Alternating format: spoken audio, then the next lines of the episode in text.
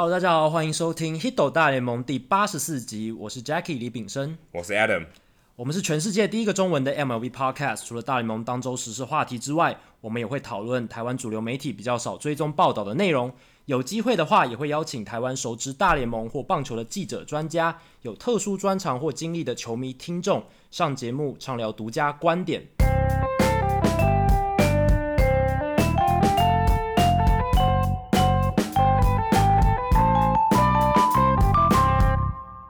今天是台湾时间十月二十八号，然后这一天刚好是世界大赛第四站的比赛日。那我们刚才早上才刚跟很多球迷朋友。曾公一起看了一场非常精彩的第四战，对，我们算是一个直播趴了，对，就跟大家一起看比赛，对，因为你可能找不到酒吧，早上酒吧没开嘛，对，这个时间应该没有酒吧，你可能在家里没有人陪你看，所以我们想要办一个直播趴，这其实也是我们应该是我们第四次办直播趴了，对，而且我今天早上在脸书看那个就是历史上的今天，还看到我们去年也不是办直播趴，也是今天。好像是今天还是昨天，我有点忘记。但是就是世界大赛第三站，那个时候达比修有先发，我记得非常清楚。对，没错。而且我的感觉是，那场比赛到现在那一场看直播趴的感觉，其实没有过很久的感觉，好像才上个礼拜、欸、上个月的感觉，还蛮有印象。在我记得是在台北车站附近看直播。对对对对对，在金站附近。然后那一场我们的场地还换过一次，换到一个很大的场地。然后大家其实那天看的都很尽兴，因为那场也是高潮迭起，因为。达比修一开始就被打爆了，然后太空人后来道奇也一直打来打去，这样子就是很精彩的一场比赛。那今天这一场也是你来我往，一开始而且其实我觉得可以画一个分水岭，可能差不多七局之后，原本从投手战对，然后道奇领先四比零，四比零，然后就是因为普伊格的三分打点全垒打，换其实应该是一比零，对，而且普伊打出三分打点全垒打之后，你会觉得哇，他们气势超好，乘着上一场延长赛十八局打败红袜，然后这一场又取得四比零的领先，应该差不多。哎、欸，要在主场取得二连胜，而且他们牛棚休息也比红袜队足够，感觉上来应该是有机会把这个火压下去。对，照着他们的气势，然后照着哎、欸、Rich Hill 投到六局，哎，Rich Hill 投到六局之后，这是很难得的事情。所以他们牛棚只要负责三局的投球量，应该 OK 了吧？没想到大反转，结果这三局得让红袜队得了九分，这个季后赛逆转翻盘应该很少见哦，而且要在。后面三局得九分，因为你想后面三局基本上都是我们说强力的牛棚去锁住这个攻势。如果前面可能让 Rich Hill 掉个两分三分，就 Rich Hill 一分都没有掉。对，哦，他后来有掉，Madison 把他的分数丢回来，可是他在场上的时候一分都没有掉。没错，他自己就是自己在投球的时候的失分很少，就是只被打一支安打嘛。对，只被打一支安打，然后投出了很超过七次的三振，非常非常厉害。然后宜人就是我们。呃，上过我们节目的《蛇蛇战报》的这个版主，他后来在社团有提供一些数据。道奇今年在四比零领先的情况之下，后来的比赛胜率胜负是五十四胜零败。今天是他们这个球季在四比零领先被翻盘的第一次，等于四比零已经算是一个很安全的局，很安全了。道奇今年只要取得四比零，他们就赢了。结果今天这一场被翻盘，在最重要，因为因为真的很重要了，因为这一场红袜赢下来，等于是三胜一败了嘛。而且接下来他们还如果要回到波士顿，他们还可以在波士顿打两场，所以对他们基本上三场只要赢一场就结束了，就结束了。对，而且这场比赛我觉得更关键的是，道奇都觉得自己已经十拿九稳了，然后前一战又打得这么辛苦的情况下，你会想说这一战道奇拿下来，不仅可以保持他们的这个生机，而且其实。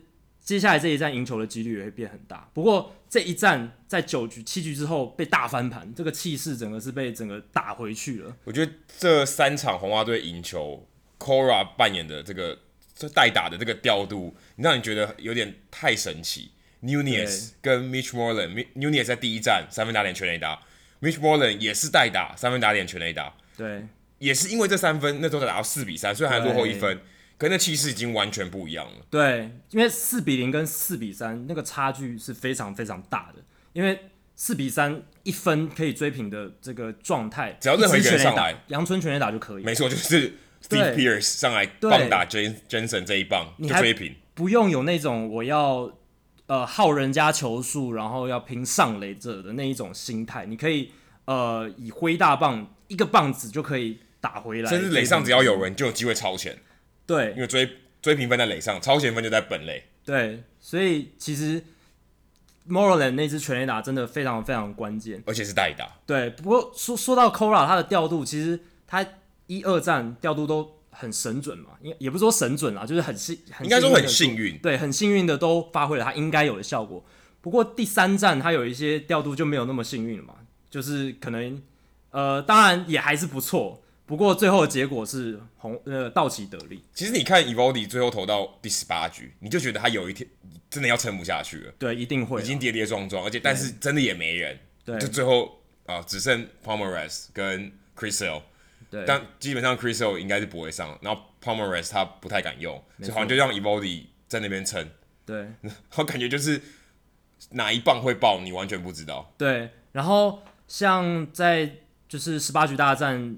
Ian Kinsler 在延长赛那时候，他上垒了嘛，然后结果他差一点被牵制出局。对，没有有点有点晃神。对，其实我仔细看那一个重播辅助判决，我觉得他应该是 out，但是他死里逃生，因为纽约的这个重播这个机构，他们觉得说没有足够的证据去改判裁判的原判，所以 Ian Kinsler 留住了一线生机。不过他最后也是死在本垒。对，我想强调就是他最后还是死在本垒，但是这代表什么？这代表说 Kingsler 应该本命就是要死出局的，但是红袜运气让他还是撑到了在本垒板前才死掉。我有这样子的感觉。而且道奇队也因为 Kingsler 才拿下那场比赛的胜利。不然其实 Kingsler 那一球，呃，第十三局他的爆传也因为这样，道奇队回来攻下。没错，我那时候超激动，我那时候就觉得说啊，这场比赛什么时候才能结束？然后看到那个滚地球之后，就想说啊，终于差不多了，这个比赛十三局也够了。没想到那个爆传，我直接爆头大喊一声，就是 脏话就跑出来。对对，真的是因为其实十三局那时候已经看得蛮累了，好像已经打到五个小时了。然后你就会觉得说，哇，好辛苦，我都已经看这场比赛全神贯注看了那么久，想要赶快有个了结，结果还是传偏。不过那一球其实他就算不传，其实也不会输，因为那时候就一三垒有人。对，因为他那是爆传，所以三垒原本二垒的就跑回来。而且他那个时候受到这个场地那个土地的影响，他踉跄了一下，那个踉跄影响到他的传球。如果那个地方他没有把土铲起来的话，其实他的传球应该会比较稳一点。相较起来，Nunez 可能还比较英雄命一点哦。Nunez 真的是非常的厉害，这十八局那场比赛，他到最后真的是跌了再跌，然后伤了又伤。坐飞机，坐飞机被那个 Austin Barnes。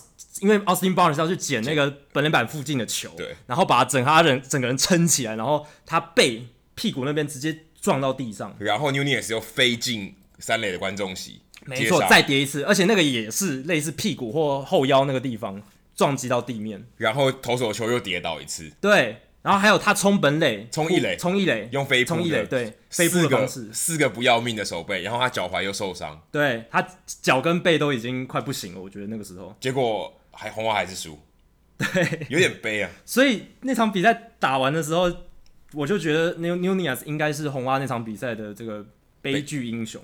Eovaldi 可能也蛮悲剧的。对，Eovaldi 一头一打，我觉得他就是在场上等着被打爆，就是拜托红花队得分，不然我就要死了。真的啊，有点战到最后一兵一卒的感觉。真的，因为他你可以看得出来他。虽然他本来就是一个火球派的投手，可是他的球速还是一直都九九一百在飙，即便球速已经用球数已经到七八十球，他投的比还是飙到一百，先发投手 Porcello 还多。对，他的用球数比先发投手 Porcello 还多，然后当然比 Walker Buehler 少一点，不过也到了九十几球。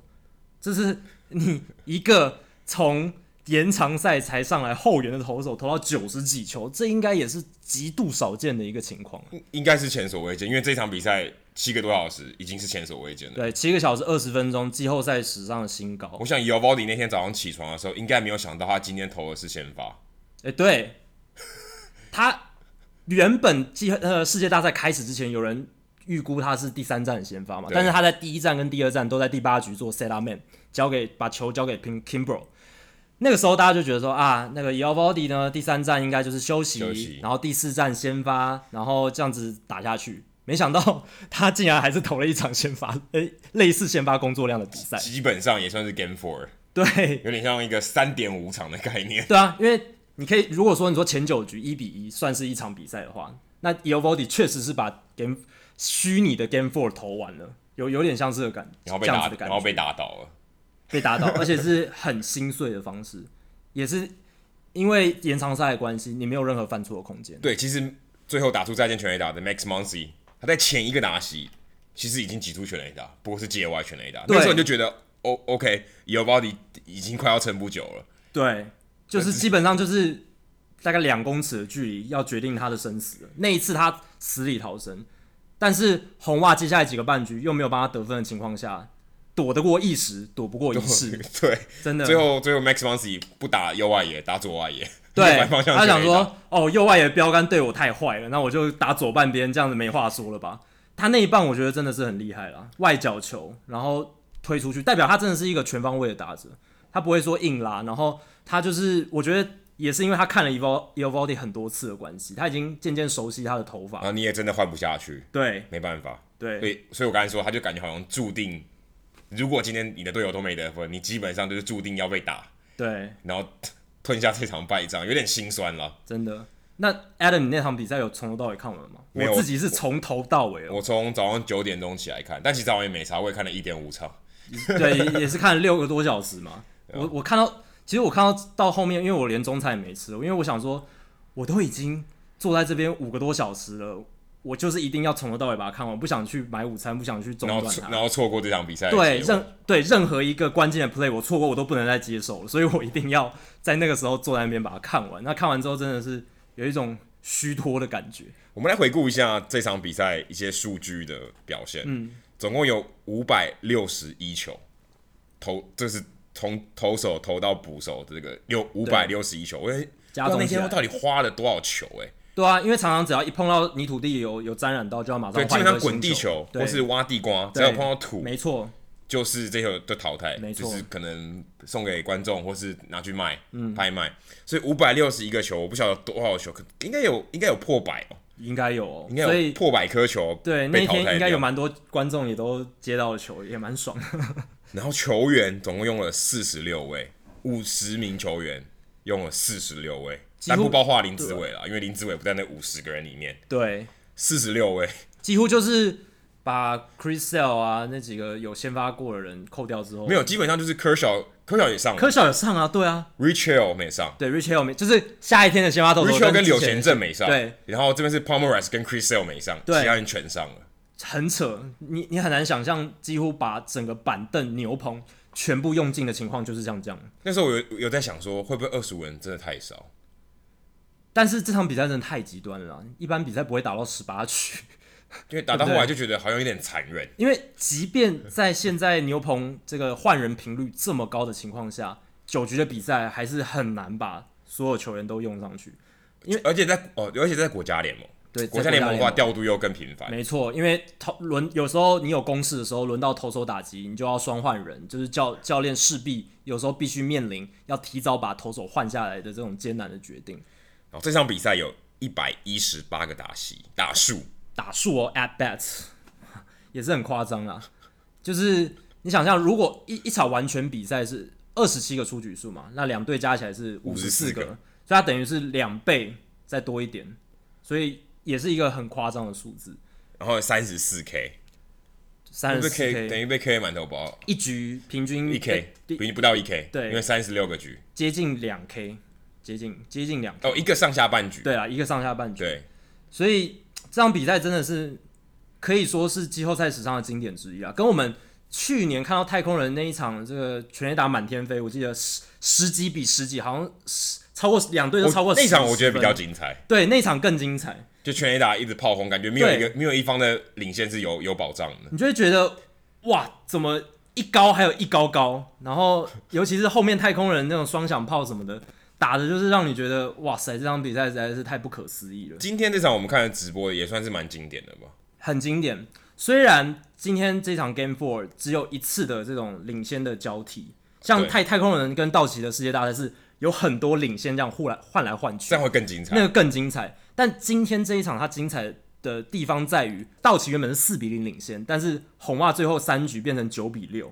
对，光这一点我就觉得他也是连得九分很多。比赛对，没错，是连得九分，最后三局都有得分嘛。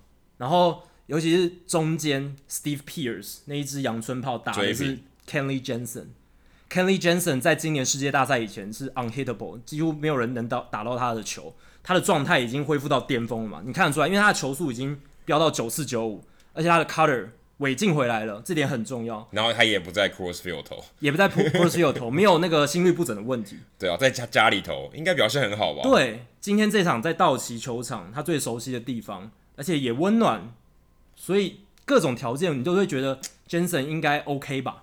结果他还是内角的卡特球被 Steve Pearce 扛出去，那球不好打，欸。Steve Pearce 有点像是缩着手臂把球扛出去，欸，有点挤到。所以你就可以知道 Pearce 他，你看他身材不起眼，他的 power 其实也是很强的一个打者。因为 Pearce 原本是拿来红袜队拿来对付左投，对，这点是最有最好笑的地方。他一个右打，把一个强力右投终结者的拿手球路扛出中左外野的全垒打墙，这个。你赛前再怎么预言，我觉得你都预言不到说 Steve Pearce 会在关键时刻打出追平的阳春炮，而且受害的投手是 Kenley Jensen。而且你再回头看 Steve Pearce、Nathan Eovaldi，全部都是红袜队在交易大线拿来的球员。哦，对，那时候想说，呃，OK，你你拿这两个球员好好像有点用，但。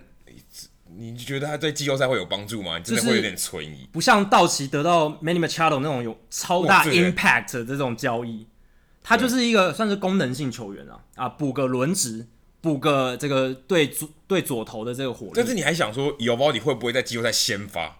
对，当初交易的时候，OK，我现在有很三有三个很好的三三号先发投手，都是赛扬等级的，全部都得过赛扬奖。对，呃，Eovaldi 有位置嘛？哦，结果不是，他现在是所有投手里面。最受信任的，可能是最好的。对，因为 Eovaldi 当初被交易来的时候，他在光芒队的自责分率其实超过四哦，大家要记得这一点。他是来到红袜之后，下半季投的非常好，防御率三点三三。哦，不过他其实只有对洋基投的不错，其他的还勉强可以。但整体来说，他的自得分率还是比在光芒好很多嘛。然后把这个成绩整个恢复过来，而且他的球值其实是你看得出来。你看他的比赛，你有去看他比赛的话，你就知道。哇，虽然他的球速球的转速没有特别快，也没有特别慢，是最不好的情况，因为既不能上窜，也没有下沉效果，他球就是很平啊。对，但是你球速够快，还是有他有用的地方，还是有他的压制。因为打者这个速速度的问题还是会跟不上嘛，有些可能已经退化的打者，或是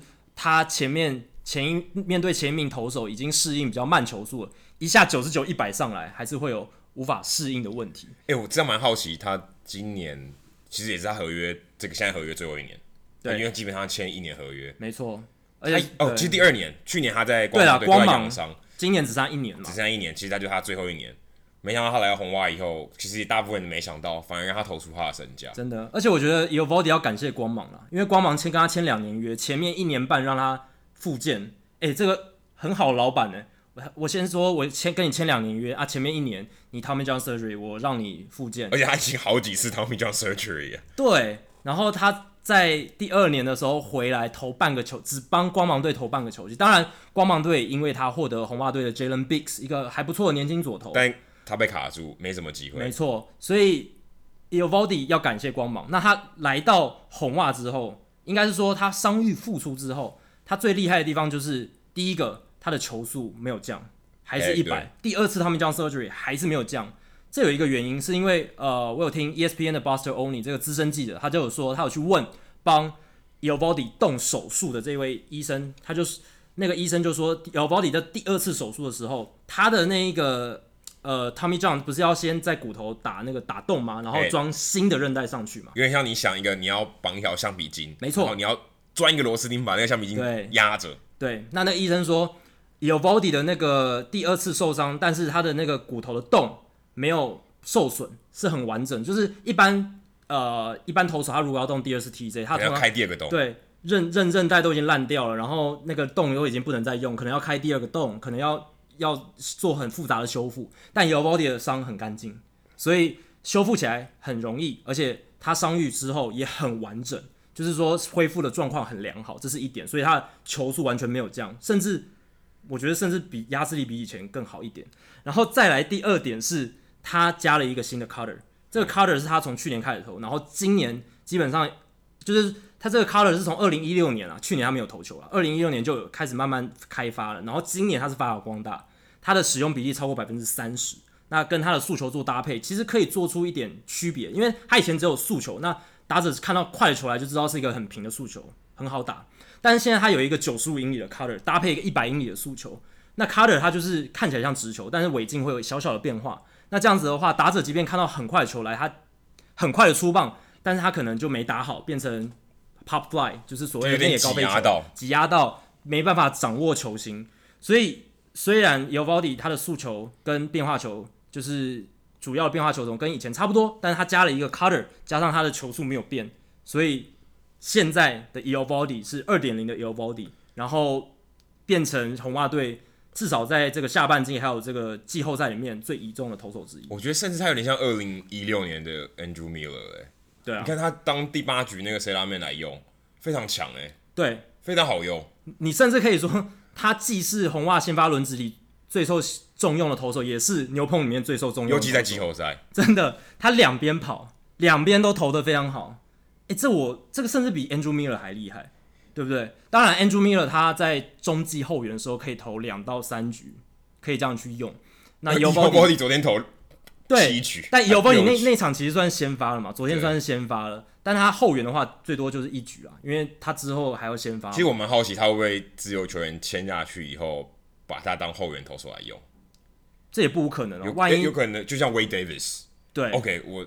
呃，OK，你先发投手投的不是很出色。假设是今年以前的 Eovaldi 好了，有球速，呃，但是很很容易挨打，没有什么用。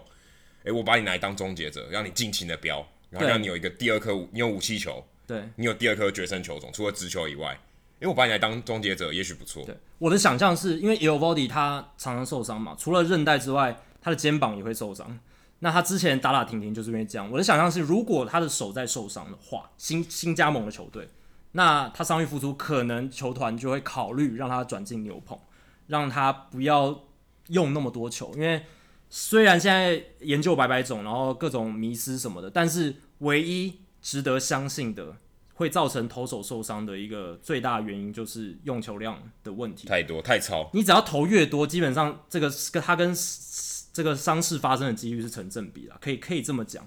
所以说，你降低它的使用率，长保它的这个手臂的鲜度，确确实是一个考量点。不过，它在今年进入自由市场最大的卖点，还是以自由呃自由先发投手的身份进入市场，是他会比较，价值会比较高一点。对，那有记者跟专家就在揣测说，他今年成为自由球员，他可以拿到多怎么样的价嘛？那我刚刚提到 Buster Olney 这名资深记者，他是推断，甚至 Eovaldi 有可能拿到五年一亿美金的合约。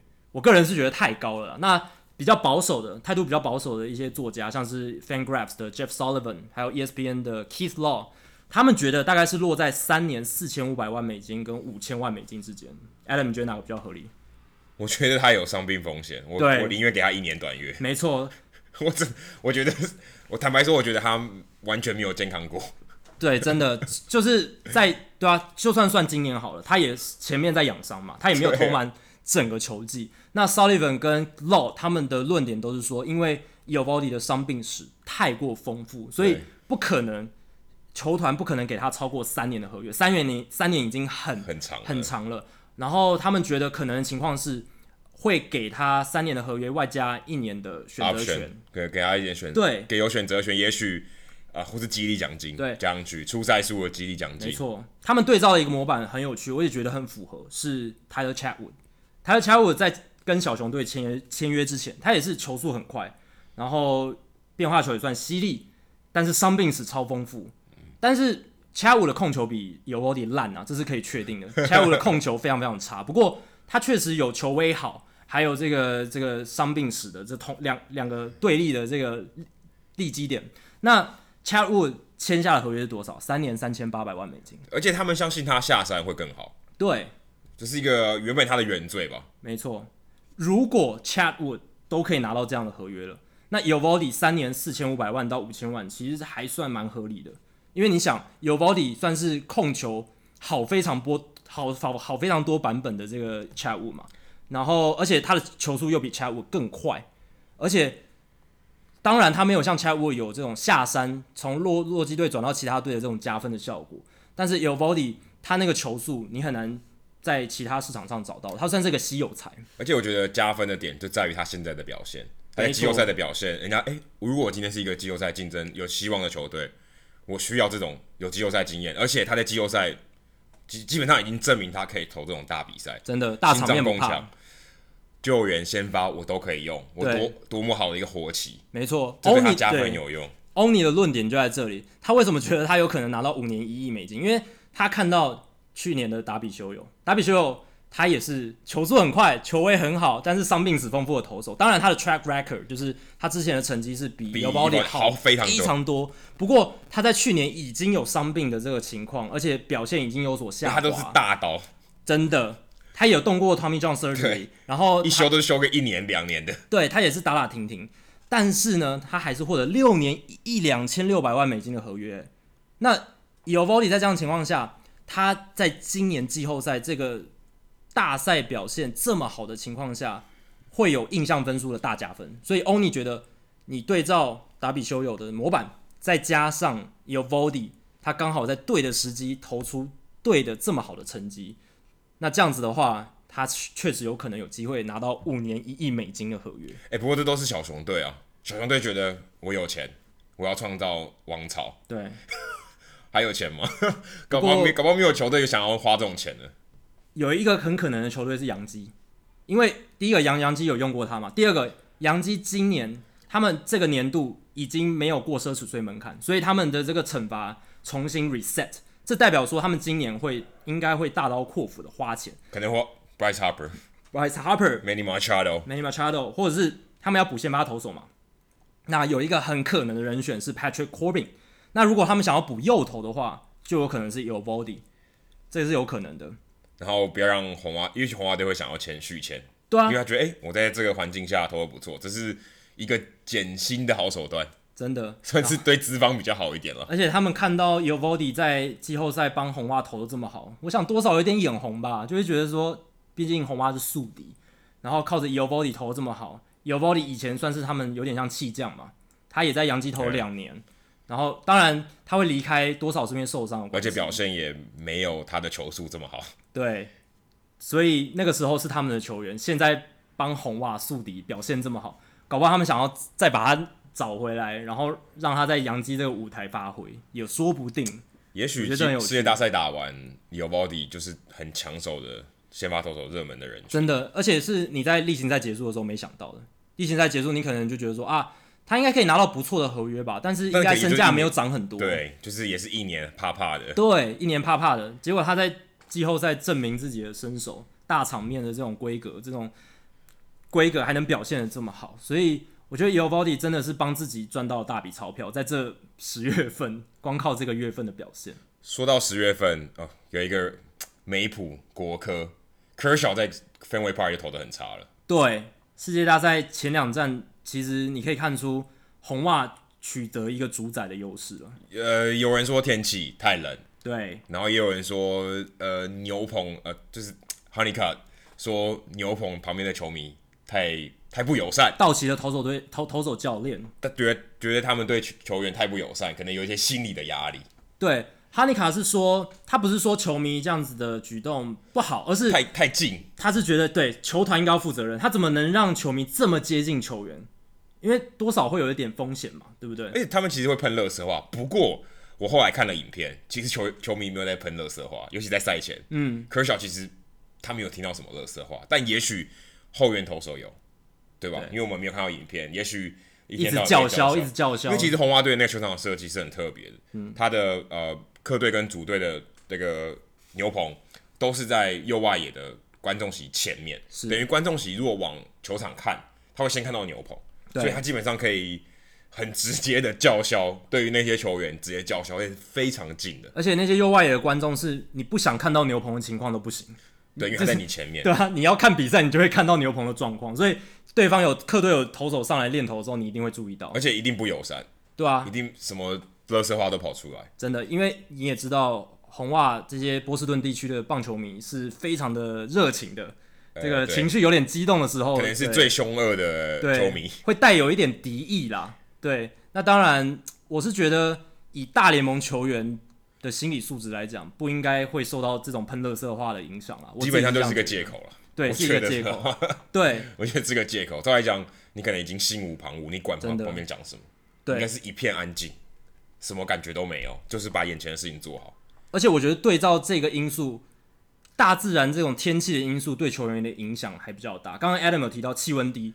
那天红袜球场开赛温度，我记得是大概摄氏摄氏十度不到，大概五度到十度之间。哎、欸，可是反而到洛杉矶，大家打的比较难哎，比较难有攻攻势，欸啊、感觉好像比较冷哎，很奇怪。因为照理来说，温暖天气有助于飞球的飞行嘛，而且也比较热身也比较快开。对，然后球球员投手的状态，这个伸展什么都比较好。因为在冷天的话，像 Ryan Madison 道奇队这个后援投手，他今年很惨，他在世界大赛。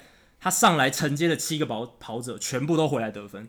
他上来的时候垒上队友留下来的七个跑者全部都回来得分，很惨。那他在世界大赛第一站结束之后，他就有说，他觉得分威红袜这个波士顿地区气温太低，让他这个热身的时候没有热开，然后他的这个投球的状态没有很好。他已经在世界大赛第一站结束之后这样讲，哎，他老经验，老经验投手，老经验投手，他这样坦白的讲，就第二战。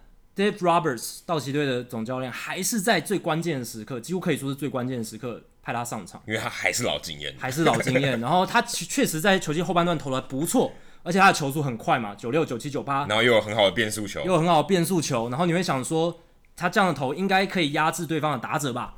结果不一定是他球威的原因啊，因为 JD Martinez 的那个小飞球其实。没有打得很好，对。然后，但是他前面那个保送是他的错嘛？他控保送，对，但有可能他手指觉得冰冷。对，但是这就是他的错啊！我我我觉得你在冷天，大家都在冷天打球嘛。而且他其实很有季后赛经验，季后赛都很冷啊。对啊，他最早是在费城人队发迹，大家如果还有印象的话，零八零九年他那时候也是在费城人队，所以有很多季后赛的大赛经验。但是他现在已经三十八岁了，就算球威还在，我觉得有时候还是要看他。当下的情况吧，因为就像我刚刚讲，他已经承认自己在这种冷天的时候状况不是很好。那我不知道，可能 Roberts 他们球团还有其他其他的考量，可能他他们有跟他聊过了，因为这些东西我们不得而知。但是呢，他就是确实的把他派上场。那芬威球场还有另一点是，前两站这个分威球场奇怪的这个格局，我觉得也影响到道奇队的防守。你可以看到世界大赛第一战一开始。Mookie Betts 他打了一个一垒后方界外区的小飞球，结果 David Freeze 往后退的时候没有接到。那当然是因为第一站赛前倾盆大雨，土地还有点湿，而且也没有做赛前的守备练习。对，所以呃，当然他们在前一天有，对，但是他可能还不是这么熟悉这个场地，而且 David Freeze 基本上没有打过美联球队，对，所以他在氛围对他讲是相对陌生很多。然后他这个。有啦，David Freese 以前是天使队的，他他有打过，哦对，打过天使队，打过天使，啊，可是他也不会常常来分威嘛，他是美联西区，但是 David Freese 对，而且他是守三垒的，对，他他是三垒出身，对，一垒也不算他真正的本业，所以他那一球在往后退的情况下，加上土地特别湿，然后分威其实右外野的这个观众席其实也靠近球场很近，呃，离边线非常近，离边线很近，尤其在右外野快快到标杆的地方，几乎是贴着边线了，所以我觉得各种考量都让那一球让。David Freese 接不到，虽然你画面看他应该要接到的。然后另一个是大大家如果还记得 Jack Peterson 有一个左外野的小飞球，你你也觉得应该要接到，但是落地变成一支德州二雷安打，那球也很伤，因为那一球红袜那一个半局就得了三分，对，很伤很伤的一个半局。然后再加上比如说 Kike Hernandez、JD Martinez 打了一个中外野非常深远飞球打在墙上，但其实。如果熟悉中外野分位球场中外野的外野手，应该有机会接到那一球。如果是 JBJ 来接那一球，搞不好有机会接到。因为他家嘛。对，但是 KK Hernandez 那一球选择比较保守处理，他从一开始就选择站在墙前面等反弹回来，所以我觉得这一些都有影响。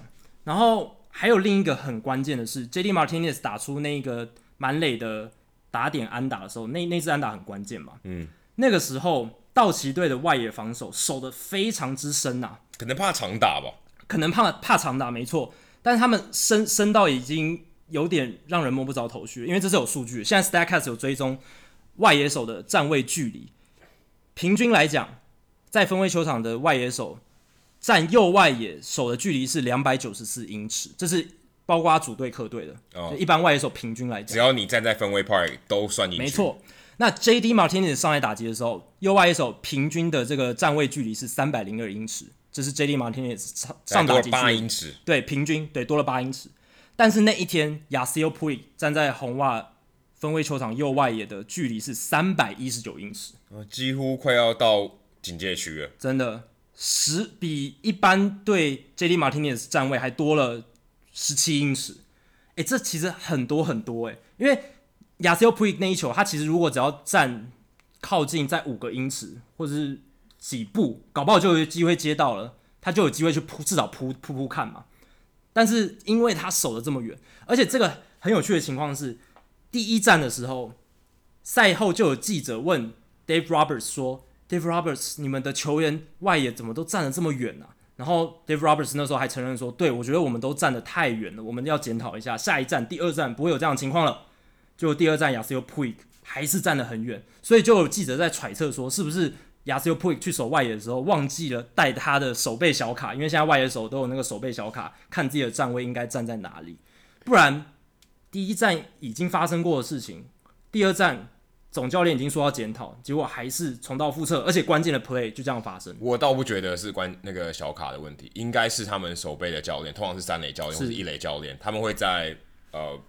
你防守这个球队在防守的时候，会指挥每一场呃每一个打席，甚至每一球都会指挥说，哎、欸，你现在应该要在哪里？所以我觉得这个应该是有意识到的，而不是说呃错误。嗯，可能就是他们就是要这么安排，或者我觉我觉得最有可能的考量是因为分位 Park 相对比较小，对，跟道奇球场相对比起来，它那个距离感。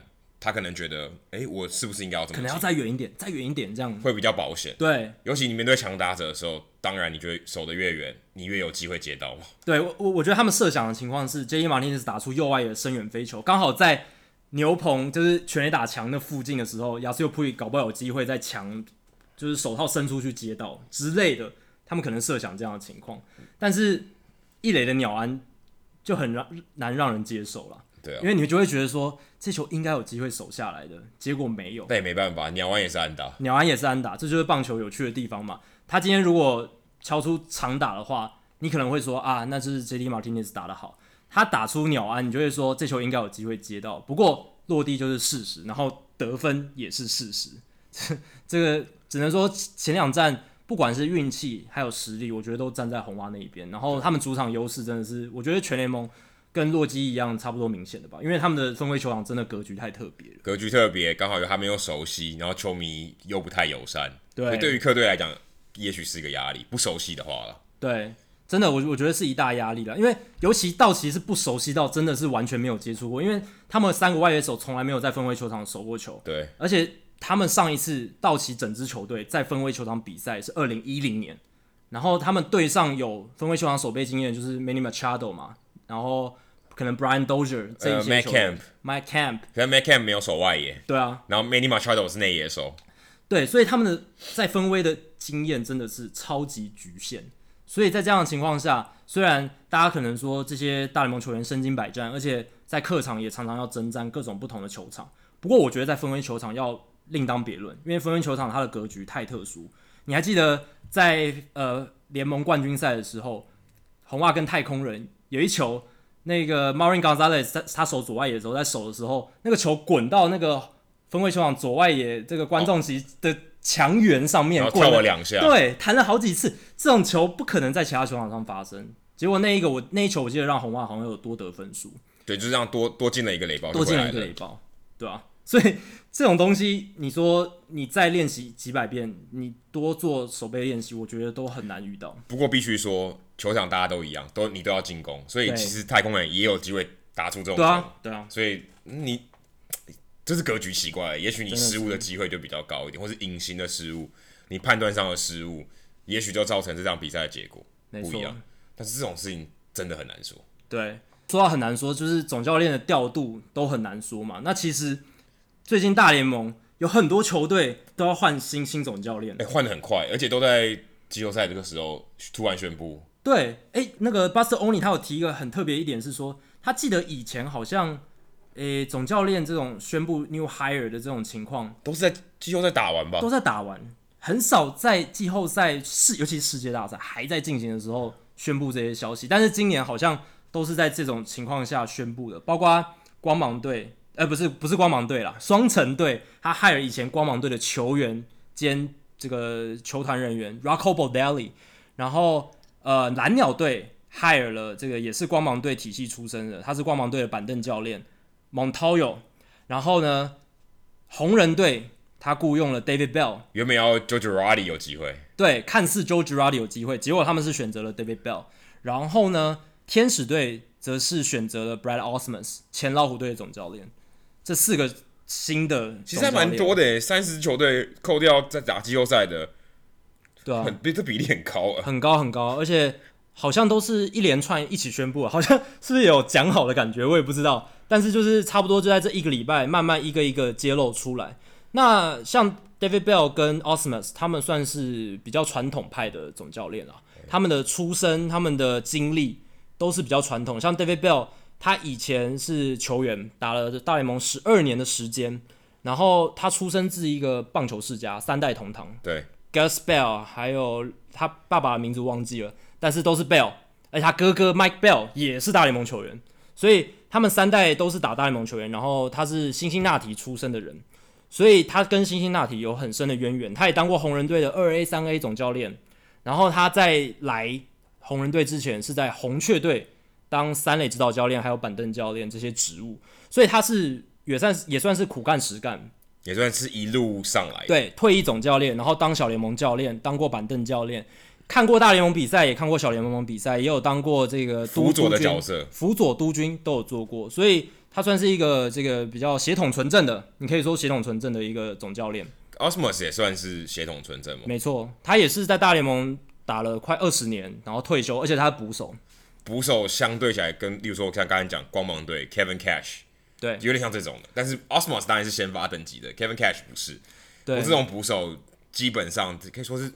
应该算前一代吧，算我们现在这一代的前一代的这种总教练，就是上一代的，就上一代的总教练。对，然后以介于传统跟新时代的之间之间。因为 Osmos 我记得他被老虎 hire 的时候，他是二零一四年当老虎的总教练，他那个时候好像也没有任何执教的经验，对，小联盟、大联盟都没有，所以那个时候大家也觉得他是属于那种就是像 Kevin Cash 那样，就是呃没有任何经验，然后被 hire 过来的这种退退役球员。这是那时候很新的 model 嘛，但现在好像又没有那么新潮了。因为 Ausmus 老实讲，他毕竟还是球员出身，而且他还是蛮相信直觉的一个总教练。虽然他会对外说，我也很喜欢数据分析啊，我也很接纳意见啊，但是再怎么说，就是他跟其他总教练相比，跟 Kevin Cash 比，跟其他这样 Craig Counsell 比，他不可能数据方面应用比他们多。但他肯定比 Mike Scioscia 年轻很多。对，至少是一个新时代的想法。对，不过红天使这一边很有趣的是，我原本以为 Eric Chavez 这一个前球员比较有机会变成天使队的新总教练，结果没有，因为外传很久，Eric Chavez 他也在天使球团嘛，然后他以前呃是魔球军的成员之一，经历过那段时间，对，金手套级的球员，然后后来他有加入过洋基响尾蛇，然后他退休之后，其实他一直都很积极参与这一呃棒球事务，而且他对。进阶数据这一块，他涉猎很深，而且他沟通能力很强，因为他其实，在球员末期的时候就已经变成那种像 Raul Ibanez 那种精神领袖，对，精神领袖 Clubhouse Leader，他的风评很好，所以我以为天使队会 hire 他，结果还是 hire 了 Ausmus，而且 Ausmus 感觉去年，呃，应该说今年啦，今年就已经开始在为这个职位铺路了，因为他今年当 Billy Apple 的总管特助，对，特助算是。近水楼台先得月，没错，他去年被老虎炒了嘛，然后呢，今年就来天使先做总管特助，熟悉一下环境，然后就上任了，就有有有点像是在为这个路铺了。那双城跟蓝鸟这一个这个雇雇佣，就这两个都是双光芒体系出身的，这个概概念很明确。可能就是因为光芒队今年打出一个很不一样的气象，觉得哎，这两个人是不是真的有一套？对，而且我觉得 Rocco Baldelli 突然变总教练，让你觉得真的很神奇。他才三十七岁，哎，对啊，因为呃，他其实当年是一个非常有潜力的一个年轻球员，但因病所苦。对，因病所苦，他那个疾病很罕见，然后就导致他没有办法继续在这个大联盟球场上献技。不过他从我记得是从零八零九年退役之后，还是那那就是差不多那段时间退役之后呢，他还是很活跃在棒坛里面，他还是很积极的参与。然后他是很也是很数据派的这个球员，然后他也有做过球探。所以，呃，像 Keith Law 这一个，他是算是一个球探记者，他就有跟 Bodelli 聊过天，他就觉得 Bodelli 是一个很聪明的人，觉得他能够胜任这一种现代这一种职棒球团总教练的角色。可现在职，我们说美国职棒这些教练，感觉他的角色也越来越不一样了，真的啊，已经变得有点像是下棋的人，下棋的手，但他的脑不在这里。他就像一个中间人吧，我我觉得中间人。一个手哎、欸，就是下那个棋，可是脑可能是总管。一群人，对，总管数据团队在脑，然后总教练手，然后棋子就是球员，你只要手不要抖就可以了，对，你手不要抖，不要不要下错，然后拿稳，要拿稳棋子，因为你要跟球员沟通好嘛，对，你要拿得稳，拿得稳，然后让棋子不要散乱一地，这样子，感觉好像已经变成这样了、欸，对，因为。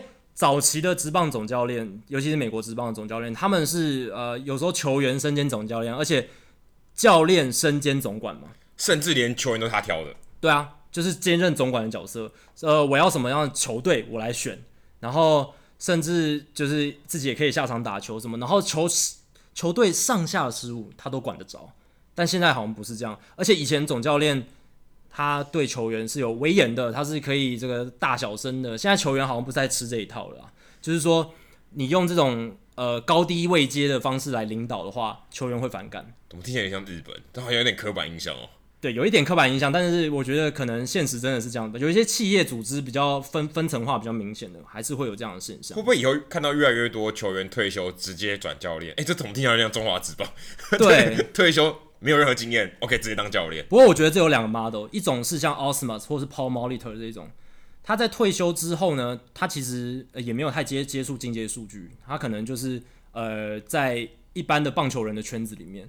但另一个 model 是像 Gabe Kapler，像这个 Craig Council，对不对？这一类的球员，这些球员可能都不是我们说 A 咖的，也不对，可能就是先发跟替补中间那一个，对，这个根本就替补的，真的。所以我觉得。很有地位的球员退下来，他不一定会变成很好的总教练。当然，有一些很有知名度的球员退役下来之后也做总教练还不错，但是我觉得偏少，反而是像 Kevin Cash 这种球员时期几乎没有人知道的，或者像 Craig Counsell，他球员时期别忘了 Alex Cora，Alex Cora，Alex Cora，Aaron Boone 其实某种程度上也算，哎对，Aaron Boone 默默无名嘛，也不算是明星。除了二零零三年那一发全垒打，他就是比较默默无名的球员，对吧？所以。总教练确实这一个礼拜以来发生很多的新闻，那这中间大家有很多有趣的点可以去观察了。对，然后还有另一个消息是，大都会他们要换新的总管了，不可能让，因为他们今年的状态是 Sandy Alderson 因为癌症复发之后去接受治疗，变成三个人来做总管的职位，变成三头马车，对，有点三头马车。这种情况不可能。你如果知道一个组织的管理，你就知道三头马车应该是很容易撞烂的。对，而且他们。在一个大市场球队，他们急需赶快把这东西做好。对，要有一个目标明确的领导，要有一个核心的领导，所以他们就在这一两个礼拜一直积极的面试啊，寻找人选。那最后有两个人选，第一个是一个名叫 Brodie Van Wagenen 的经纪人，他原本是 是荷兰的后裔，对，应该是应该是。然后另一个是光芒队的现任的这个管理阶层的主管 Chaim Bloom，这两个人，那。Brodie Van Wagenen 他的背景非常特殊，他是经纪公司 CAA 的这个头头之一，呃，很大的经纪公司，很大的经纪公司。他们旗下的这个球员有谁呢？Jacob deGrom，呃，Yoenis Cespedes，Todd Frazier，Noah Syndergaard，Tim Tebow。Adam，你有发现这中间有什么这个模式吗？有什么一些？通通大都会的球员，通通都是大都会球员。当然，我们是挑大都会球员讲啦。当然，对，但是你不觉得这比例跟他们的心度有点太？太密明显，太密密集明显了。连呃有名无实的 Tim Tebow 都算。对对啊，你看大都会现在最强的打者，对啊，大都会最强的打者 Cespedes，大都会最强的两个投手 deGrom、Syndergaard，然后精神领袖 Frasier 都在他旗下。然后现在大都会说我要呃可能今天又有新的报道出来说，他现在已经变成最热、最有可能成为新 GM 的人选了。据说他好像是第一个选项，就是如果他不要，才是别人。没错，所以基本上可以说是一只脚踏进了这个大都会总管办公室里面了。可我真的不懂为什么要选经纪人当总管呢？这听起来就不太对啊，很反逻辑啊。因为照理来说，经纪人跟球团是处处在对立面嘛，经纪人在帮球员争取权益，然后球团是想要尽量从球员上榨取利益，对不对？对啊。然后 ESPN 的这个网站，他们这个记者就写到说，经纪人做球团 GM 最大的风险就是像，尤其是像 Van Wagenen 的这个情况是，他了解很多这些球团的球员了。就算 Wagenen 会因为因为他要避嫌，所以他辞职，然后来当大大都会的 GM，他也会掌握很多这些旗下球员的资讯嘛，私密的资讯，一些机密的资讯，那他就可以拿来不利的。我们就说不利的不利资讯，那他未来就有可能用这些不利的资讯来压榨这些球员，这是有可能的吗？因为谈薪的时候，哎、欸，我知道你比较多不对，不利于你的，那我当然希望降低你的价值，我要把你的薪水压低，这是这是很合，坦白说很合理。而且大都会球员已经意识到这个风向对他们不利，所以他们已经跟球员工会抱怨说，哎、欸，大都会他们要害我们经纪人当 GM，哎、欸，怎么会这样子？请球员工会好好帮我们督导一下。就是至少要给一些告诫，说你们以后如果 Van Wagenen 真的当 GM，你们也不要做出太逾矩的事情。哎、欸，我我一开始真的以为这好像是前所未见的一个情况，就经纪人去当总管，就发现这个新闻以后，原来不是。对，其实有潜力。我真的觉得这真的太反逻辑了。因为像 NBA 的湖人队，他们的现任的总管 Rob Pelinka，他就是以前呃 Kobe Bryant 的经纪人，而且他们。私交其实非常非常好，基本上他已经快变成 Kobe Bryant 的助理的感觉了，就是 Pelinka 的角色，带有点发言人角色。对，所以他以前是球团经呃球员经纪人，后来他跟 Kobe 越来越走越近，走越近，然后也跟湖人球团混得越来越熟，哎，最后他就干脆从球员经纪人直接变成了 GM，有点像检察官变法官还是怎样，律师变法官。对，就是处在两个对立面的立场互换，我觉得很反逻辑啦，就是很反逻辑。你很难想象这样子的角色互换。通对啊，通常呃，我们在想说，可能剧院就是呃球探上来的，对，或是呃我们说 nerd，对啊，就那些数据派的学商管的人升上去，专业经理人，对、呃、对，当然经纪人也是专业经理人，但是你会觉得他原本是在这一方，呃，有点像劳方，对，突然跳到资方，然后两个都是非常需要把自己这边的利益极大化的人，你还不是说今天是个防护员，对，哦、对我可能两边都都要顾。不是，他是想办法保护自己这边的利益，然后去抹杀另外一边的利益。真的，就突然就跳过去，而且你还是你还是这么多大咖的这个经纪人，你不觉得利益的回避很奇怪吗？他专挑了一个他们旗下最多明星球员的经纪人，这不是这更这感觉就是更刻意了嘛？对不对？好像就是因为哦，你跟这个球员走得很近，所以。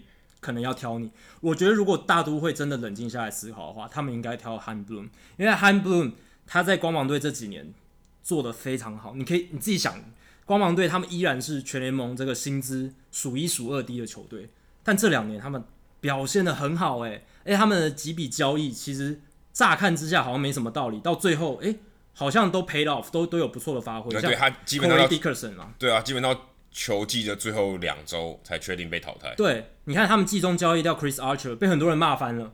诶，结果 Chris Archer 到海盗投的不怎么样，然后他们换来了那个 Austin Meadows，然后后后后来他们也有跟那个红雀队交易来 Tommy Pham，这些交易都表现得非常好。然后他们现在这个战绩也维持得很不错，在这么有限资源情况下，所以我觉得啊、如果大都会这几年未来接下来要短期内要起飞的话，Chaim Bloom 会是他们比较好的选择，因为 Chaim Bloom 他是数据派出身，他也是这种这种新新科这种新派的数据总管之一。那 Van Wagenen 他就是没有这样的背景，他就是很会斡旋而已，他就是很会谈判这样子，但是他没有这种督导一支球队、管理球队的经验嘛。不如来问问看，Wayne 你想要谁当你的老板好了？对啊，如果如果你有听到，留个在社社团上帮我们，你想要谁当你的老板？发发表一下你的想法，还是你觉得你自己也可以？哎、欸，对啊，不知道未来督导会不会 大都会搞到变得比较好，真的。之前不是说吴佩琴也是在范范围内吗？对啊，但是后来好像面试之后就还是被对被刷掉，最后就是 Chaim Bloom 跟 Van Wagenen 是最有可能被 hire 的。那也真的蛮奇怪，到现在还是觉得这个新闻对啊非常的反逻辑。对，那另一个反逻辑的是 John Smoltz 在世界大赛的这个转播时的一些评论啊，可能台湾的球迷没有听到。对，台湾球迷没有听到。对，我来描述一下世界大赛 Fox 的转播，就是 Joe Buck 这个老经验的主播搭配 John Smoltz 这个退役的名人堂球员。那 John Smoltz 他其实电视的经验很丰富了，他前几年就已经到 MLB Network 当分析师了，所以他其实转播的经验算很丰富。而且世界大赛是他在播，世界大赛他在播，等于是所有眼球聚焦的地方。那 Smoltz 他有他的好处，他其实分析一些技术层面，他分析的很好，比如说投球啦、投手的心态。这一类的东西，这是他的专长。OK，先发后援他都聊，都聊，因为他既当过终结者，也当过顶级王牌先发投手，没问题。但是呢，他的这个 old school 的传统派的思考还是蛮重的，这也让很多这个美国记者啊，一些 blogger 他们批评，因为呃他在转播的时候一直说现在的棒球有多不好，或者是变得难看，他们以前的有多好，现在很多打者都 launch angle 的击球仰角。追求全垒打，然后所以才会在一些关键时刻没有 situational hitting，就是所谓的关键时刻，不同时刻的打击策略改变。比如说量好球的时候，应该要棒球缩那个球棒缩短一点，比较好去做 contact，对，做击球这一类的事情。他就一直在说，现在的棒球比起以前比较慢，比较难看，然后唱衰，而且他有时候还会讲错名字，比如说他把红红袜队的后援投手 Matt Barnes 讲成 Heath Hembree，而且讲错了两次。对，所以有一些美国的乡民，还有一些球迷，他们在听了这个转播之后，就觉得听不下去，发表了一些蛮严厉的批评。那我自己看是，我有时候也会觉得说，Smoltz 在这种这么多眼球聚焦在棒球赛的这种这么大的场合，他一直讲棒球负面的东西，并不是很好，或者他觉得。不习惯看不顺眼的，一直讲，就好像今天在 NBA 总冠军赛，然后一说干嘛一直投三分球，对，有够难看。像我们那个年代都是中距离跳投，是最美丽的，画出一道美丽的弧线什么的，或是什么篮下硬碰硬的，对，后仰跳投很棒，然后硬碰硬那种 big man 很棒之类的，就是现在现在球迷听起来就会觉得不是那么顺耳，而且在世界大赛转播的角度，你要想，你不只是转播一般的比赛而已。你是在做一个推广棒球的，对，而且大部分 casual fan 会最多，真的，就是我们说一般的休闲的球迷，就是呃重要比赛才看的，对，平常没在关心比赛的球迷，他都会去看，而且甚至 international 的国际上面的观众群也会变得很大。哦，不过他们可能听不到 John Smoltz 的转播，哦，对，这是一个，这有可能，因为他们不听英文的转播，对，也有可能，不过大部分国际的听众。可能还是以英语系居多啦。对啊，对，所以 Smoltz 说的话，其实很多人会听到的，会比一般的例行赛的这些球赛主播、球评讲的话放大一百多倍。也许就不应该这么负面吧？对，我觉得你可以提出一些问题，但我觉得你还是要以鼓励，或者是说，我觉得现在的趋势是可以继续走下去的，或者说这个趋势并不会扼杀棒球，不会让棒球死掉，然后。从另一个角度去切入，而不是从负面的角度去切入。对，而且你会看到东西越来越细腻，你有越来越多数据，你有越来越多东西可以讨论。对，而且也不是说，虽然棒球走数据派，越来越追求 three true outcome 三振保送全垒打，投有效率的投球越来越快。对，虽然大家在追求这些事情，但是也不代表完全摒弃所有其他的东西嘛。你看红袜队，其实在世界大赛就是这样子。对啊，还是有跑垒的，他们还是追求 contact 啊。对啊，他们还是很追求这些。呃，棒球一些比较细腻的成分。那当然，John Smoltz 他在转播上，他常常会说：“我不是说这一些棒球新的趋势不好，我只是说怎么样怎么样，就是呃，我们以前那样子的话可能会更好看啊，或者是说，像他有一个论点，就是现在的投手太温室了，太受到保护了。我们那个年代啊，都是一定要让投手投到七局、八局、九局、一百二十球、一百三十球，让他投。”你才会知道他的能耐在哪里吗？你如果都只是让他投七八十球，那他当然只能投七八十球啊。他有一个论点是这样子。不过我觉得这也是一样，这是追求效率。我希望在你最有效率的时候投球，不要让你撑到你开始边际效益降低了。真的，因为你投到一百二十，你虽然让他尝试没错，你让他失败，但是那个失败也算啊，也算成绩，对不对？对啊。你的战绩也算在里面。如果你在季后赛，那更不能不能尝试。所以他这样论点其实是有点也是反逻辑，我觉得。我觉得只是不太习惯了，就是以前追求胜利的方式跟现在讲求效率，所以因因为有效率才有更多全垒打，就跟更多三分球一样。我觉得得分最有效率，也许三分球命中率当然比两分低嘛。对。可是我多投，我多进，我分数效率还是比较高，我得分效率还是比较高。所以我的分数，你看一场比赛现在打一百二十分、一百三十分，家常便饭。篮球啊，我说篮球不是棒球。就跟现在一样嘛，我追求全垒打，也许我挥不到，跟我打一垒打，我宁愿全力挥。对，我宁愿全力挥，或者我全力投，我宁愿没有控球。当然不是这么极端，但是当然你会去牺牲，哎、欸，我反而追求更有效率的那一边。真的，因为你像你看，你像 Max Muncy，他的打法基本上就是 three true outcomes，他基本上挥棒就是他想要一棒就是轰出去。那这种挥棒当然是有坏处的嘛，当然是三振会变多啦等等，但是整体来讲对。他的进攻效益是好的，你看他今年 OPS 也是超过零点九嘛，而且你看他在世界大赛，他是不是在第三站延长赛的时候，是不是每一次上来都是想要轰全垒打？结果真的他被他逮到一球，比赛就结束了，就结束了。对啊，你如果说你要靠三支安打串联，那有多困难，对不对？在那种情况下，他一棒就结束了。那说到这种新的发展，我觉得这些美国转播单位他们赛后的一些评论节目也有一些很新的尝试。比如说像 ESPN 的 Baseball Tonight，他们就前几年找 Chris Archer 嘛，嗯、今年他们找了 Alex Bregman 来当，都是没有打进，都是没有打进世界大赛的球员，对，都是没有打进世界大赛。他们应该很不希望上这个节目。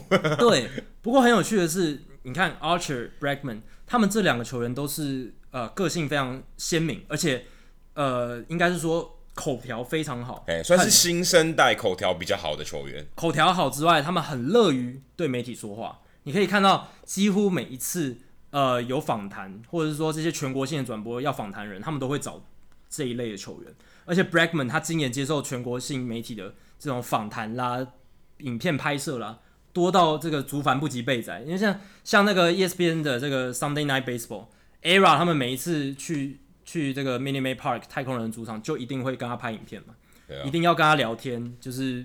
啊，也比较上镜头啊，也比较愿意上镜头，因为大部分球员可能觉得我干嘛上镜头，对，专心打球就好。对，而且其实也从一点可以看出来，就是有没有在经营个人的社群媒体。像 Archer 跟 Bragman 他们都有在经营的自己的社群媒体，而且 Bragman 是经营的有声有色。不会，他们有一个优势，他们都是美国人，对，英文是母语，所以对他们来讲，他们就算如果今天是拉美的球员。但有点有一点点歧视，但是他们可能就是比较没有办法在镜头前面这么流利的说英文，对，这对他们讲是一个劣势，是一个劣势，因为他们可能也很想要分享嘛，对。但是你不是每一个人都像 David Ortiz、Pedro Martinez 那个地位，对。也许哎、欸，他今天他可能就宁愿找 Bregman、Chris Archer 来来讲这些话。对，那我觉得像 Bregman 这一类球员，他们经营社群媒体有声有色之后再来。做这些媒体的事情其实是很合情合理的。那有些球员他完全不经营社群媒体的，你就会发现他平常也很少跟媒体讲话。哎、欸，不会，Joey Votto 不是，呃，Joey Votto 可能是一个特例，他完全没有社群媒体，但是他很得媒体缘。对，当然这是一个我觉得比较极端的特例。大部分那种他不想经营社群媒体的人，他在媒体上上的发言可能就会相对少一些些。我觉得这也是为他们未来退休以后当球评。一个很好的一个铺路。如果 ERA 晚生个二十年，我相信现在访问的是他，真的，对对不对？对，他是一个很适合的人。但是以前可能他出生的那个他的那个活跃的时代还没有这种尝试，不然其实我觉得如果找他来当季后赛奖评多好，对啊，对，搞不好他呃心路从此改变，对不对？也不一定，对啊。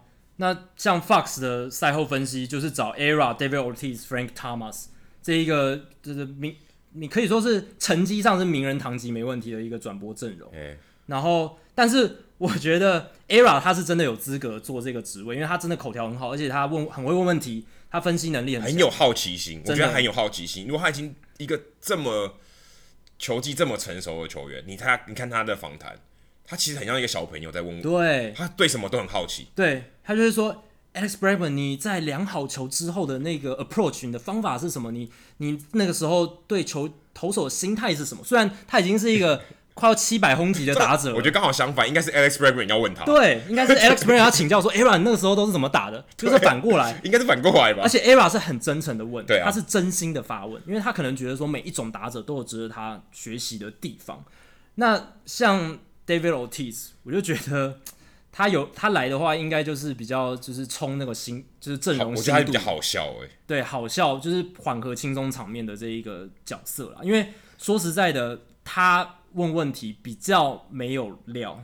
如果你仔细去他听他问问题，其实他就只会问说你觉得你当下心里想什么这个这一类的问题。对，Era 来讲，你会觉得他好奇心非常的足。对。他会问一些天生就是没想到记者主播的料，没错，对。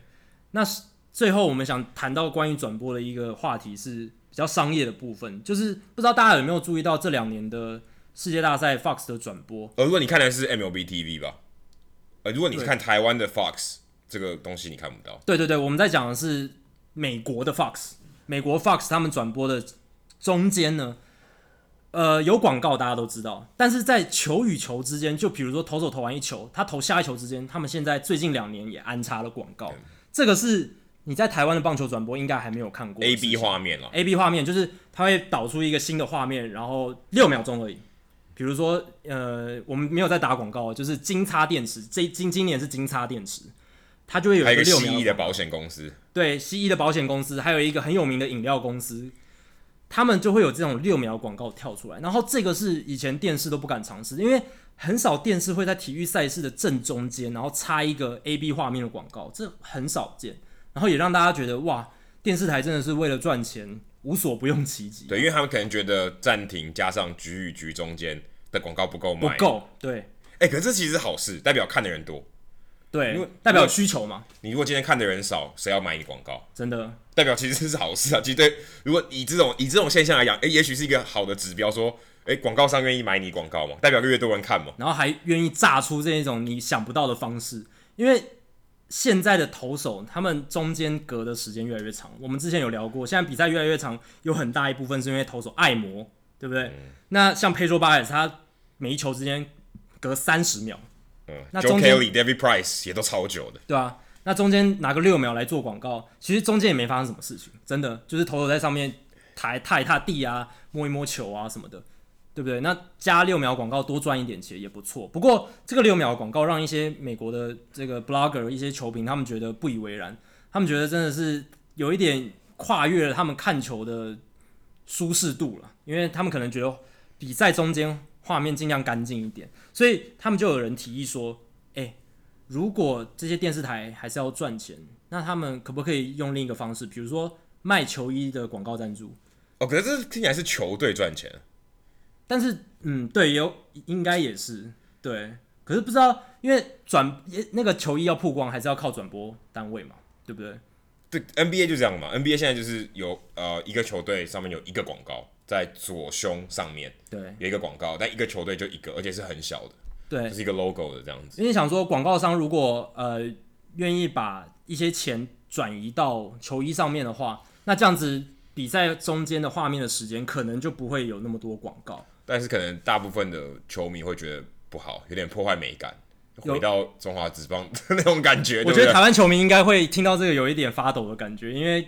大家回想以前新农牛的那个情况，对啊，你根本连太理想，连球队的名字都看不清楚。对啊，一定要赛车啊，对不对？就像赛车一样。NASCAR 还有足球也是啊，足球我我以前看足球的时候，我就想说这一队是那个阿联球队吗？就是直接 Thank you。对，他整个就打在最明显的地方，然后而且上面还有很多其他的标签。重点是你买球衣的时候，哎，广告也很奇怪，还在上面。我觉得这个比较奇妙。对啊，你你买球衣的时候，干嘛买？干嘛买广告啊？对啊，有点怪，对不对？所以我觉得是不是西方世界他们比较容易接受球衣买广告这件事？可是大联盟一百多年来又没有发生这件事，美式足球也没有，对啊，美式足球一呃职业的 N F L 也没有广告，所以这是跟联盟的传统应该蛮有关系的。我觉得跟曝光度有关，曝光度有关就是 OK，你的球衣的曝光度到底有多少？是对不对？因为可能美式足球你要有画面在那个球衣上面停留时间不是这么久，也许篮球多一点，但我觉得。差距可能不是很大，可是篮球先有了，对。但是棒球，嗯，我觉得反弹声浪应该会蛮大的，是，因为真的破坏美感了。不过中华职棒倒是很早很早就已经开始做这样子的行销了，所以 我也不知道到底这样子的做法哪一边的文化比较能接受，还是就是单纯联盟差。不过比较是执行面，就是说如果美感上去，NBA 大家一开始也是觉得，哎、欸，是不是破坏美感？是。但其实做上去我觉得还好，大家看了习惯。也许大联盟未来真的觉得，如果比赛时间拖太长，我真的需要这个钱。对，但是比赛时间就想缩短，因为现在季后赛的广告时间是增加的，那这样比赛时间一定又更长了嘛？因为季后赛本来就打更长，你广告时间又更长。那如果你能挖一点点时间挖出去，然后呢，用球衣来弥补他们损失的钱，或许这是一个解决之道。也许吧，我不确定。也许后来未来网络的世界，也许它的媒体的形态越来越多，也许有不同的广告的形式。真的，对啊，说不定也不需要那六秒的，搞不好就放一个 banner 跟你说这广告在这，然后球投出去再把那个 banner 收起来之类的，或是 QR code 之类的。对，对，也许有别种方式。对。对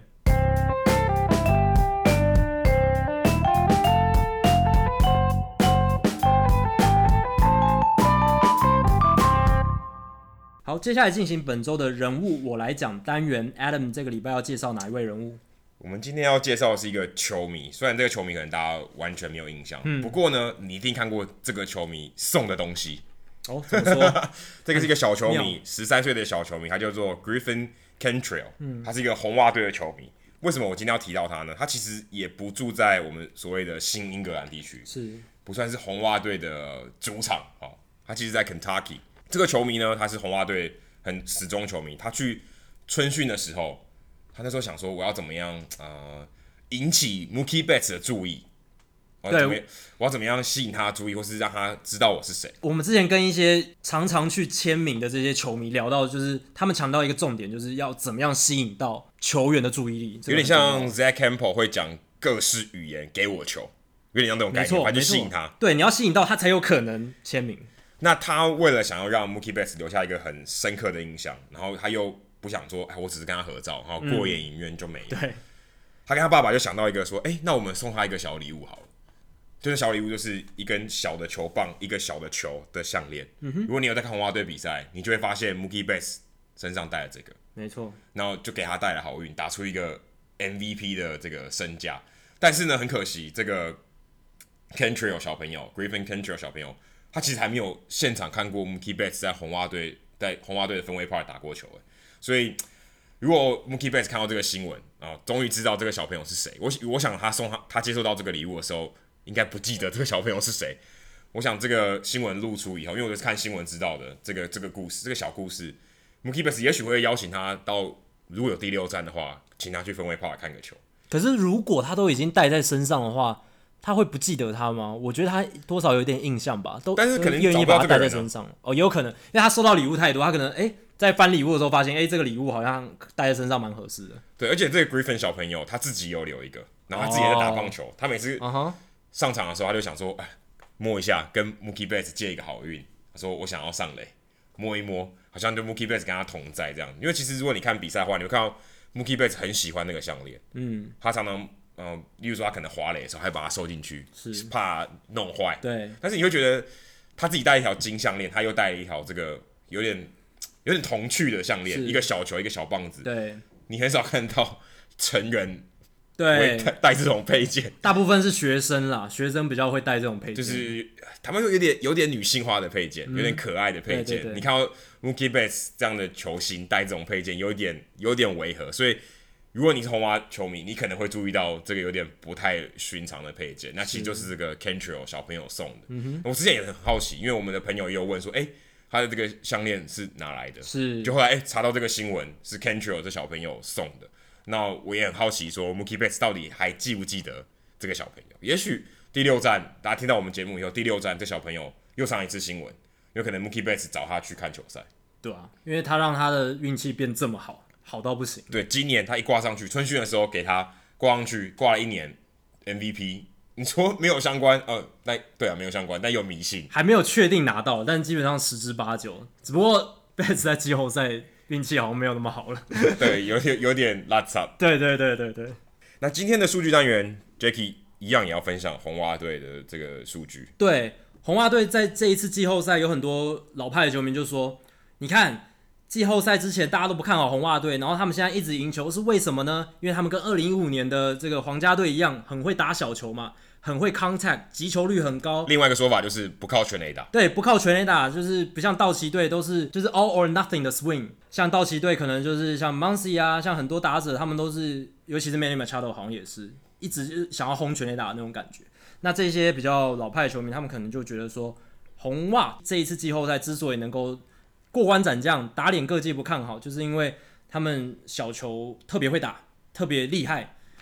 但是你仔细去看数据，红袜队在前面呃两轮 KO 的对手之一太空人队，他们例行赛的三振率比他们还低耶。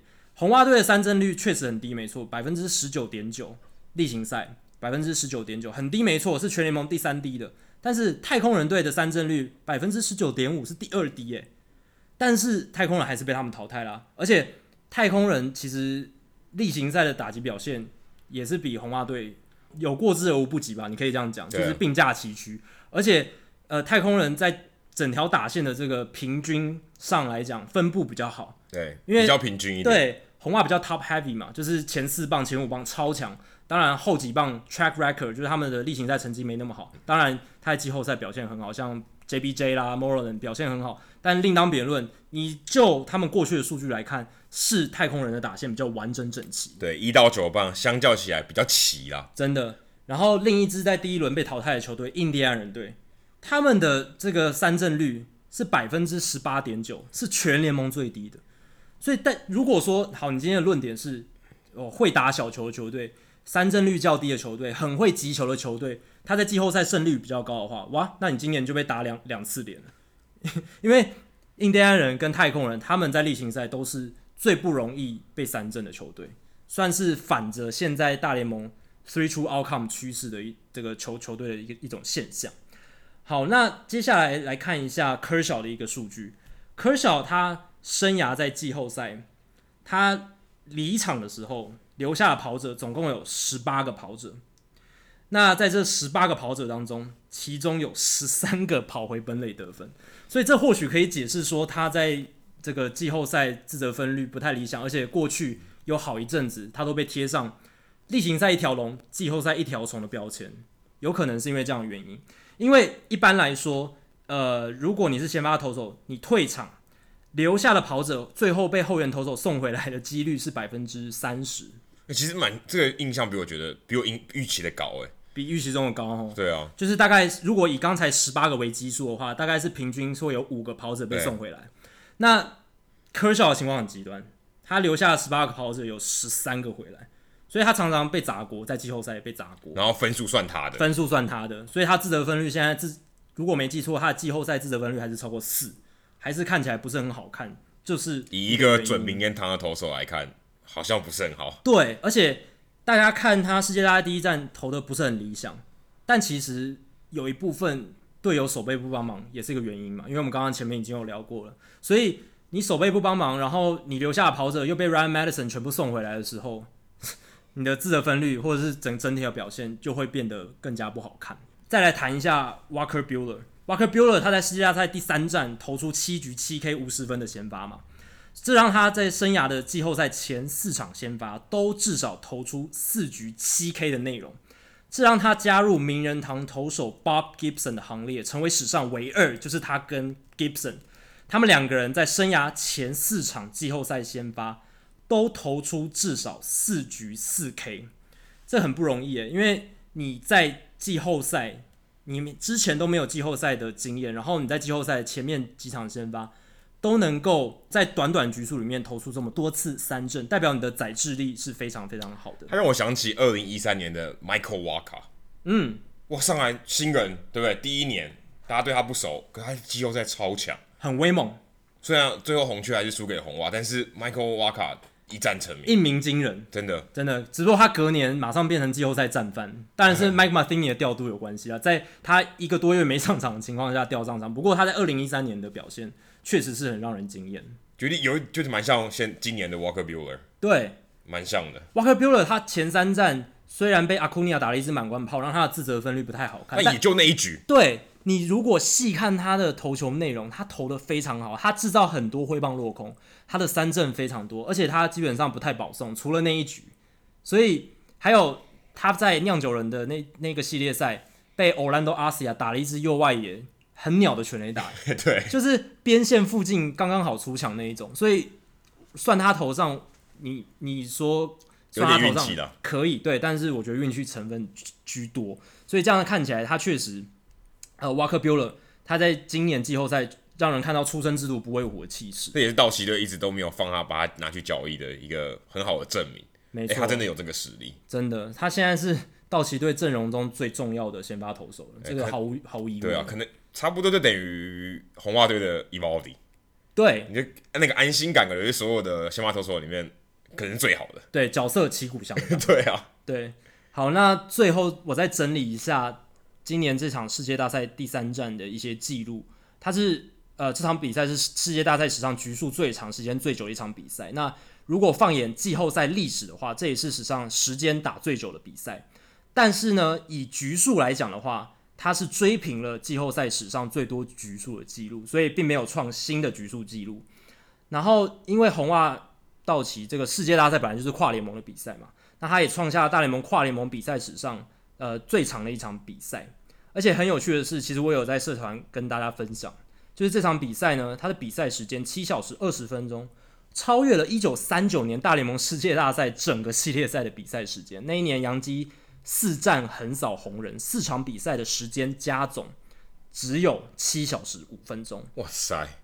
一场比赛抵一个系列赛。我想电视上应该很恨他，因为广告很少，广告超少，真的啊！你想四场比赛比赛时间才七个小时，一场比赛平均呃不到两个小时，哎。对啊，广告没播几支就没了，真的。你看这个打十八局的广告播到饱。还好那个时候没有电视转播，不然很不划算。对，真的真的好。那大家或许会好奇，那大联盟史上如果包含例行赛最长最久的比赛记录是什么？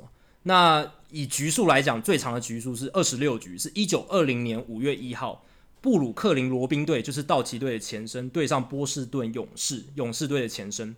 那个二十六局大战只花了三小时五十分钟，很有趣，差不多等于现在打九局，真的差不多现在打九局，所以你就可以看想见一百年来棒球跟现之前的棒球跟现在棒球差多少。以前赛扬可以投那么多场，投几、啊、好几百场，其实有迹可循嘛，因为他一场比赛都要投一个多小时，对啊，没那么累，球也没那么多，啊、真的。所以以局数来讲，最长的比赛是二十六局。那时间的话，最久的话是发生在一九八四年的五月八号，还有五月九号。为什么说是两天呢？因为五月八号白袜跟酿酒人比赛开始进行嘛，不过他们两边打到十七局还是难分难舍，当时的时间已经超过半夜一点了。那因为那个时候美国联盟还有比赛时间，如果超过上午一点的话，就不能再打了，一定要终止比赛暂停，然后延到隔一天再打，要让大家睡个觉。没错，所以那场比赛延到了五月九日的白天续打。